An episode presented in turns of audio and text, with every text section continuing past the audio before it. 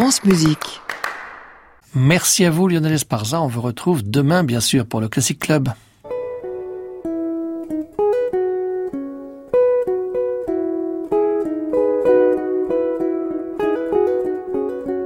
Arnaud Merlin, le portrait contemporain. France Musique.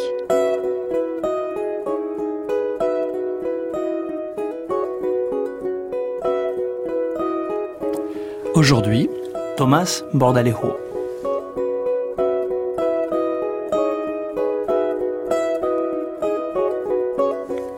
Bonsoir à tous. Le portrait contemporain, c'est chaque mercredi une heure de plongée dans l'univers d'un créateur d'aujourd'hui. Ce soir, j'ai le grand plaisir de recevoir le compositeur Thomas Bordalero. Originaire de Buenos Aires, ce guitariste de formation s'installe à Paris en 2005, où il rencontre celui qui devient son mentor, Bernard Cavana.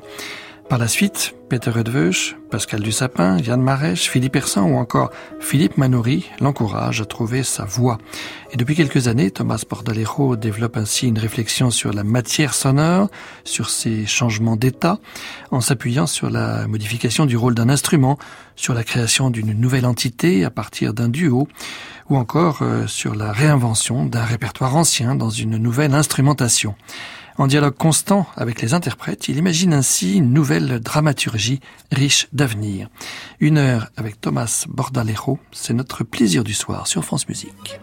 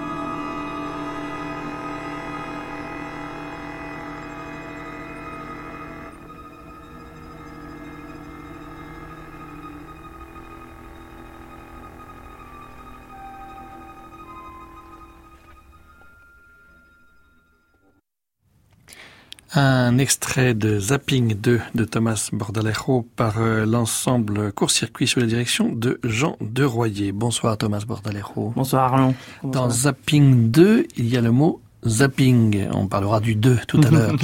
euh, zapping, c'est peut-être un peu contradictoire avec euh, l'idée qu'on se fait du compositeur euh, qui travaille sur la durée, sur un objet bien précis, bien déterminé. Zapping, ça veut dire qu'on va un peu dans tous les sens? Alors qu'est-ce qui se passe dans cette pièce? En fait, c'est plutôt le, le changement d'un matériau sonore que je, je développe depuis le début de la pièce et donc euh, ces, changements d'état et aussi comment ce matériau il va s'interpréter, il va vivre autrement et tout en dépendant de quel instrument il va le jouer. Parce qu'il y a dans toute la longueur de la pièce, chaque, chacun des instruments il a des, des petites parties solo dans lesquelles il développe ce, ce matériau-là. Donc euh, l'idée de zapping, c'est plutôt cette mutation de ce matériau sonore qui se développe tout au long de la pièce.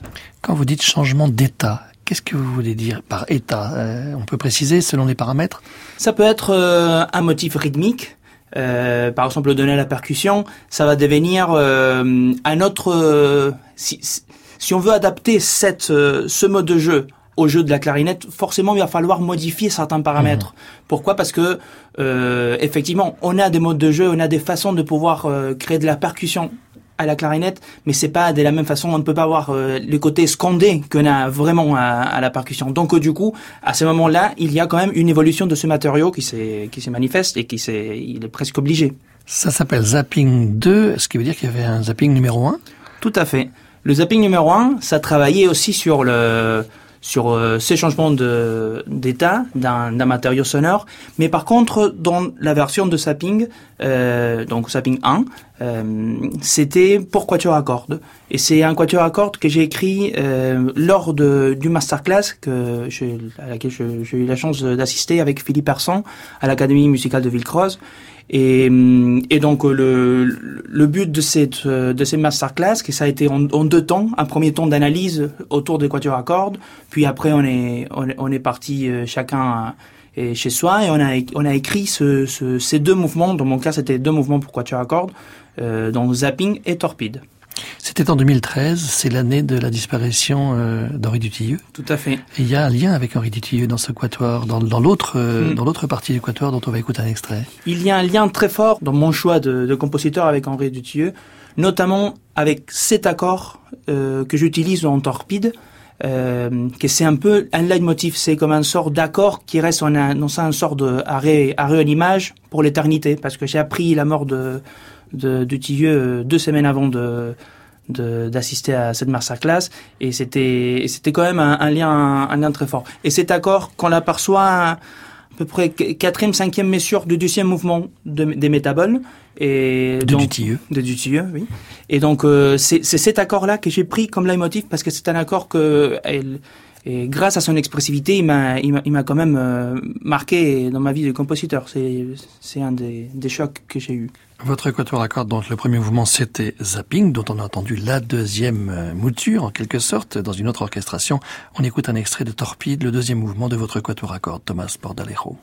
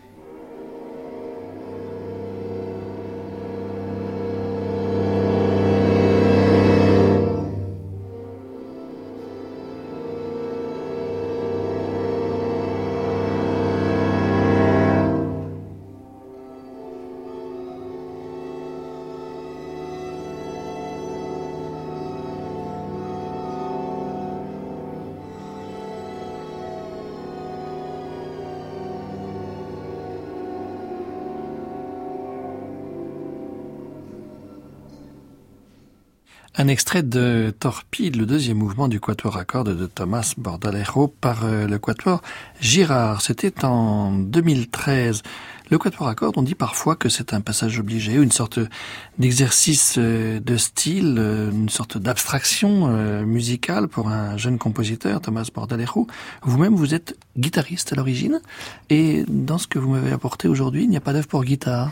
Non, je, je fais partie de, de ces compositeurs qui s'écrivent pas forcément pour euh, pour son instrument. J'en ai écrit des pièces, j'en ai écrit euh, quelques mélodies. J'en ai fait aussi une pièce pour euh, Smart Guitar, que c'est une, sorte de guitare. De guitare augmentée, oui. Voilà, augmentée. On avait fait ça avec Christelle Seri. On a j'ai écrit une, une, pièce lors de ma de ma résidence recherche et création à l'IRCAM.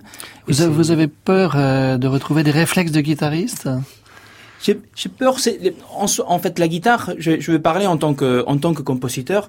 C'est un instrument euh, qui donne énormément de possibilités, mais en même temps, c'est difficile d'avoir une visibilité claire des possibilités de l'instrument. Moi, en tant que guitariste, je le, je les connais, mais j'ai du mal à pouvoir euh, transmettre ça vis-à-vis euh, d'une partition à quelqu'un d'autre mmh. pour qu'il puisse euh, jouer comme je veux. Et ça, c'est aussi le cliché du de l'instrumentiste compositeur, c'est je sais comme je veux que ça soit joué et des fois c'est c'est difficile ce, ce, ce, dialogue. Donc du coup, je me je me suis tourné plutôt à des à des instruments qui sont pas traditionnel non plus, comme euh, comme l'accordion. Je n'ai je n'ai je n'ai écrit énormément, mais c'est quand même c'est le je vais pas dire un fardeau, mais c'est c'est quand même le j'ai une dette envers, mhm. envers mon instrument. J'en rêve d'écrire un concerto pour guitare. J'en rêve de d'écrire euh, peut-être comme Debussy vers la fin de sa vie, je vais écrire euh, des études pour guitare aussi. Pourquoi pas Vous écrivez régulièrement pour l'accordéon, vous l'avez dit, pour la clarinette aussi. Et puis vous avez écrit cette pièce euh, pour piano. Alors là, il ne s'agit pas d'exercice de style, mais quand vous disiez tout à l'heure que dans Torpide, il y avait euh, une sorte d'arrêt sur image sur un accord, mm. là c'est plutôt un développement à partir d'une note. Hein. C'est le ré central. Quand on regarde un piano, c'est le ré qui est au milieu du clavier. puis c'est ça marche comment? Par cercle concentrique, c'est ça? En fait, l'idée des, des cercles sonores ils hum, ils sont donnés par la dynamique des crescendo et des crescendo qu'on peut faire à partir de cette note répétée. Donc du coup, on crée une logique cyclique tout le temps et sonore qui donne euh, cette idée du cercle, de cercle sonore. Assez difficile à construire au niveau, au niveau d'une pièce, dans une longueur, mais le, mais ce que c'était important euh, pour moi, c'est de pouvoir travailler le piano autrement. C'est un instrument euh, avec des sons fixes, donc on, je veux dire, on peut pas modifier énormément. Soit on peut on peut avoir un, autre un autre parti pris comme préparer le piano. Mais dans ce cas-là, c'était ma première pièce pour piano et c'est vraiment euh, le questionnement toujours euh, comment traiter cette matière sonore, comment traiter la matière sonore du piano? Et, donc à partir de ces notes répétées, je donne une autre une autre vie à cet instrument parce que ça devient euh, et plus un instrument de percussion qui est de, de petit à petit, il, il prend cette envergure pianistique pour en finir euh, d'une façon assez lyrique, euh, assez, assez pianistique. Donc euh, je commence plutôt côté percussion et je finis plutôt côté piano. Cercle, c'est Guillaume Vincent au piano.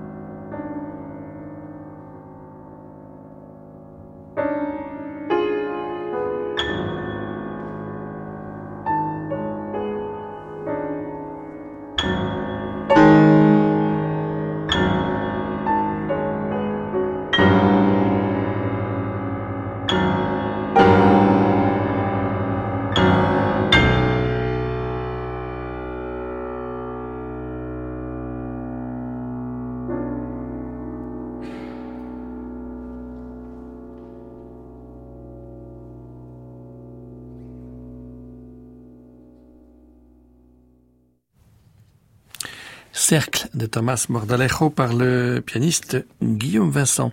Vous faisiez allusion tout à l'heure, euh, Thomas Bordalejo, à votre euh, intérêt pour euh, l'accordéon. Est-ce que c'est lié à votre origine argentine? Vous allez me dire que c'est plutôt le bandoneon, mais enfin tout de même, une famille d'instruments. Tout à fait. C'était le, c'était aussi un, besoin en, en, arrivant en France.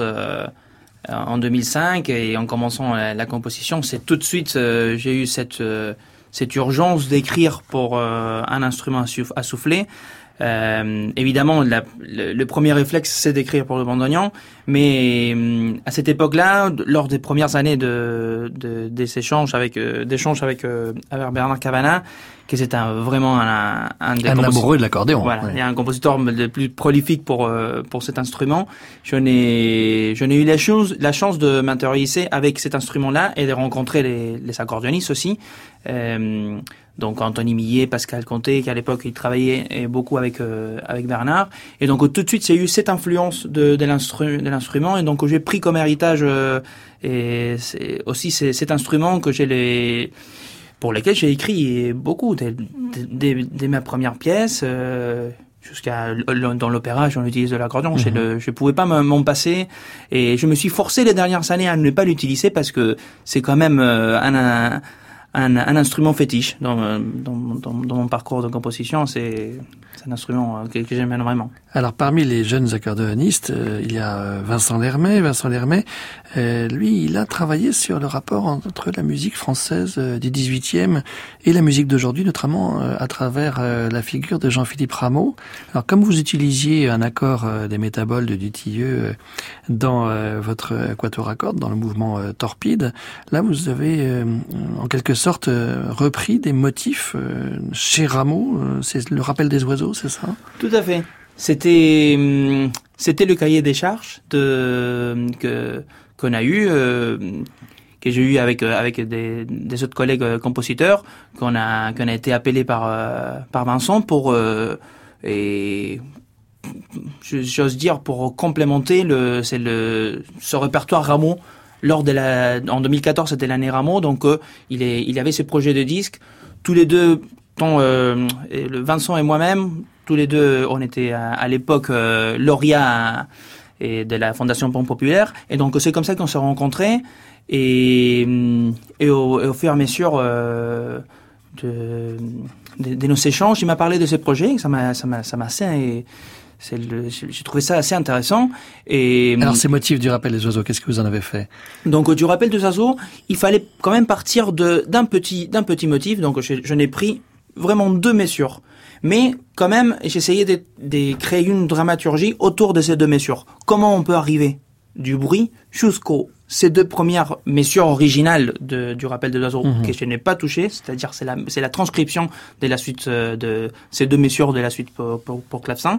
Et, et donc euh, à partir de ces matériaux sonores, je vais commencer à à le détruire petit à petit pour euh, jusqu'à en faire un matériau euh, sonore qui m'appartient à moi. Donc euh, c'est une c'est une sorte d'expropriation de du motif de, Ramon pour l'utiliser comme leitmotiv d'une d'une nouvelle pièce. C'était cette on rappelle.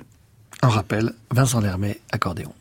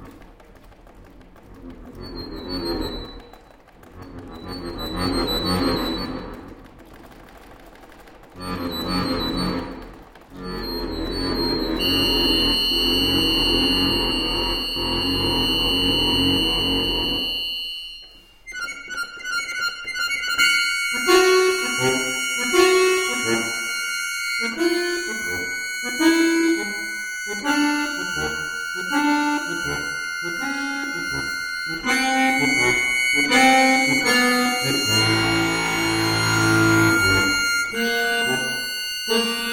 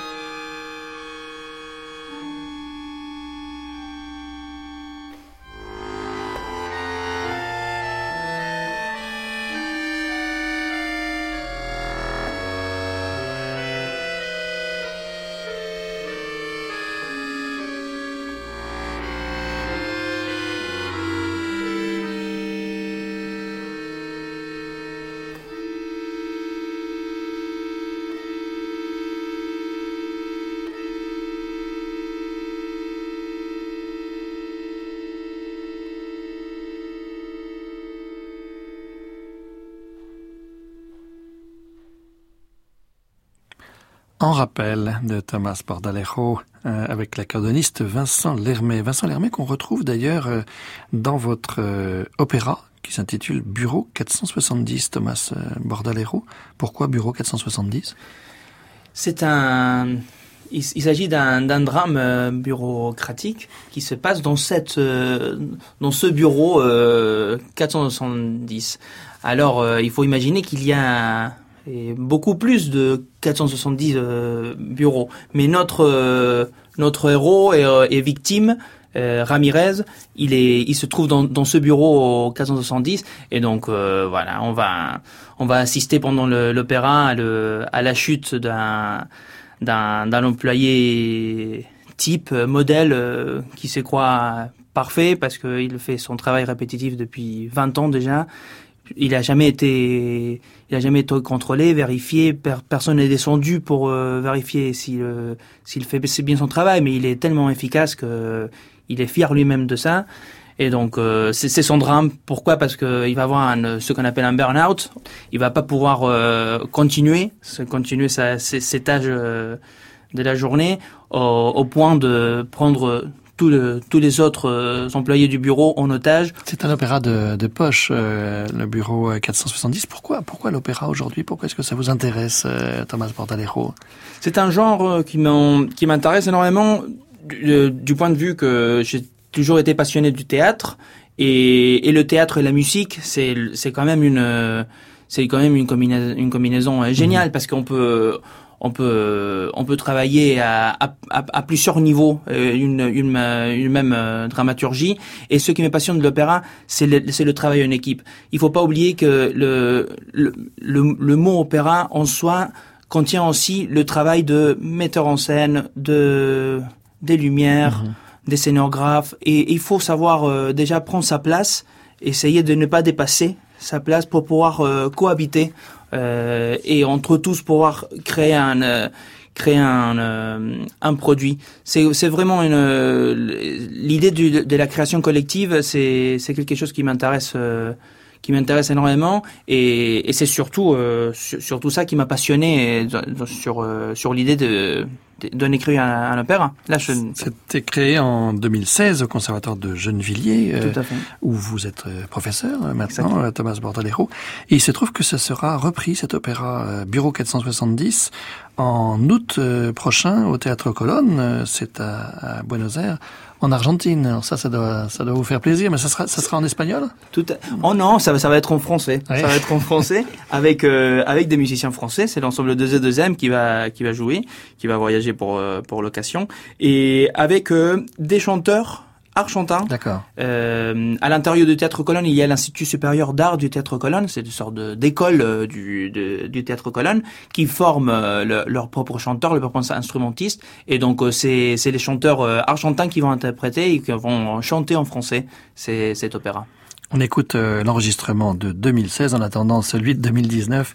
Ici, c'est Vincent Ventigem qui joue Ramirez, qui chante Ramirez, Angèle Chemin, Claudia, Élise Dabrowski, sujet Et euh, il y a un petit ensemble instrumental avec Noémie Schindler au violon, dont on reparlera tout à l'heure, Vincent Lermet de nouveau à l'accordéon, Claire Talibar aux percussions, Lorraine Durantel à la contrebasse, et c'est dirigé par quelqu'un qu'on connaît bien, c'est Alphonse Semin, qui est par ailleurs pianiste.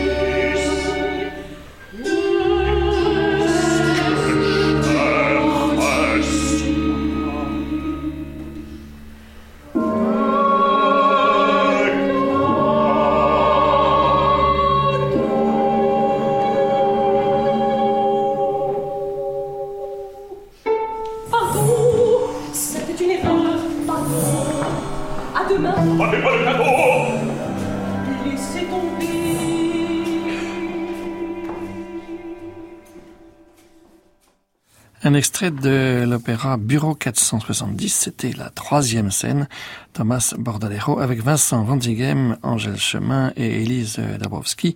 Pour les voix, c'était en 2016 et ça sera donc repris dans quelques mois en Argentine. Le portrait contemporain, Arnaud Merlin, France Musique. Thomas Bordalero, euh, quand euh, vous écrivez de nouveau euh, pour une formation instrumentale, vous aimez bien jouer entre différents aspects des instruments. Je pense au mélange piano-percussion. Finalement, c'est une manière de créer un seul, un seul instrument, un méga, un méta-instrument, une seule entité. C'est ça l'idée? C'est ça. L'idée aussi, c'est de, en plus de, de, de, de, créer ce binôme assez particulier car euh, la percussion, il a quand même la partie soliste et, le piano, c'est plutôt, un, un, piano euh, accompagnateur de ce, soliste. L'idée aussi, c'était de euh, exploiter un autre côté de la percussion, d'essayer de trouver des hauteurs, d'essayer de trouver des notes claires à partir des instruments euh, soi-disant inharmoniques ou euh, ou pas ou, ou, pas ou pas tempérés comme ça peut être des pots de fleurs des cloches africaines. C'est c'est ce, ce, ce matériau là que j'ai voulu euh, harmoniser. J'ai voulu en tirer des notes de ça pour en créer euh, avec une justesse que c'est la justesse du piano on, crée une, un matériau sonore euh, hybride entre euh, un monde non tempéré et un monde tempéré. C'était l'idée de cette pièce, c'était vraiment de aller à la rencontre de ces deux instruments. Ça s'appelle fenêtrage 2, ça veut dire que là aussi il y avait un fenêtrage 1 et c'est le même matériau pour les deux pièces? C'est un, c'est le même matériau que j'ai utilisé en fenêtrage 1 pour percussion toute seule, mais il, il, a, il a été développé pour, euh, pour tout, tout vous dire la, Fénétrage, il a une durée de 13 minutes et fénétrage 2, une durée de 30 mhm. minutes. Et fénétrage, ça veut dire quoi? Fénétrage, c'est un, terme architectural pour euh, qui, qui, dénomine la, les façades.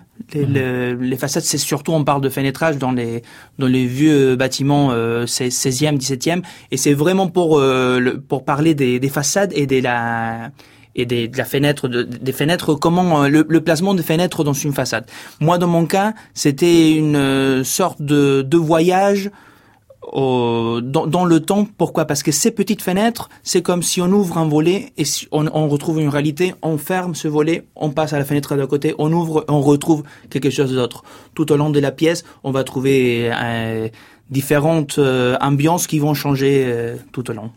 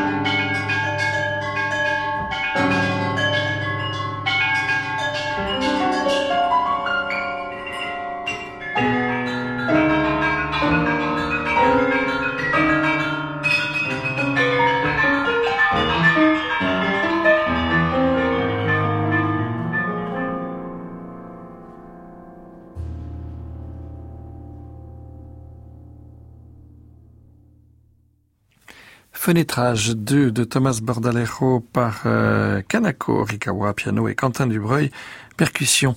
Thomas Bordalejo, on a évoqué la reprise de votre opéra en Argentine au mois d'août euh, prochain. Auparavant, auparavant, on pourra vous entendre interpréter par l'ensemble Aleph. Ce sera à Cergy au Conservatoire le 23 février.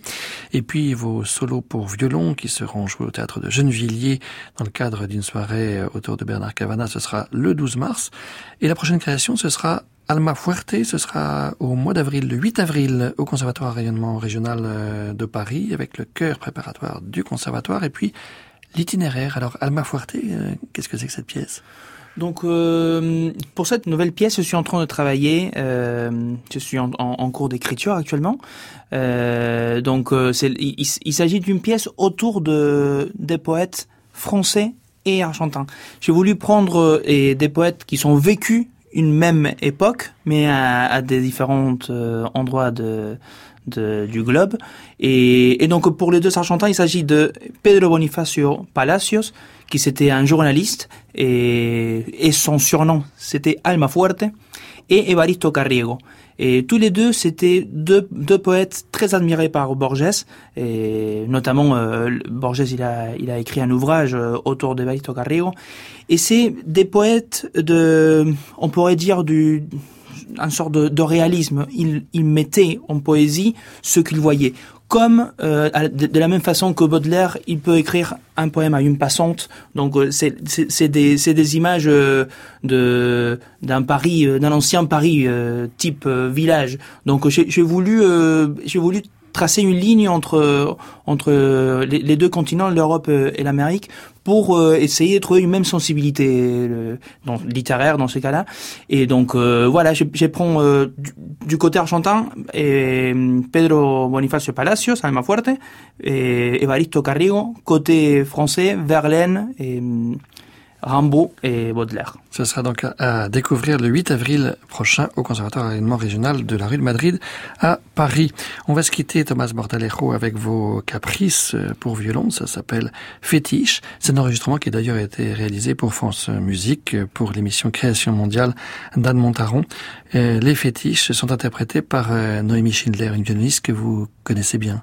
Je connais bien, c'est le, le, le premier son de violon que j'en j'ai entendu euh, en tant que en tant que compositeur, c'est celui de Noémie, c'est une inspiration euh, constante et c'est c'est une référence euh, pour moi. C'était vraiment un et un moment fort de, de l'année dernière pouvoir réaliser cette, cette, pièce pour elle et que ça soit elle qui la qui la joue et qui l'enregistre.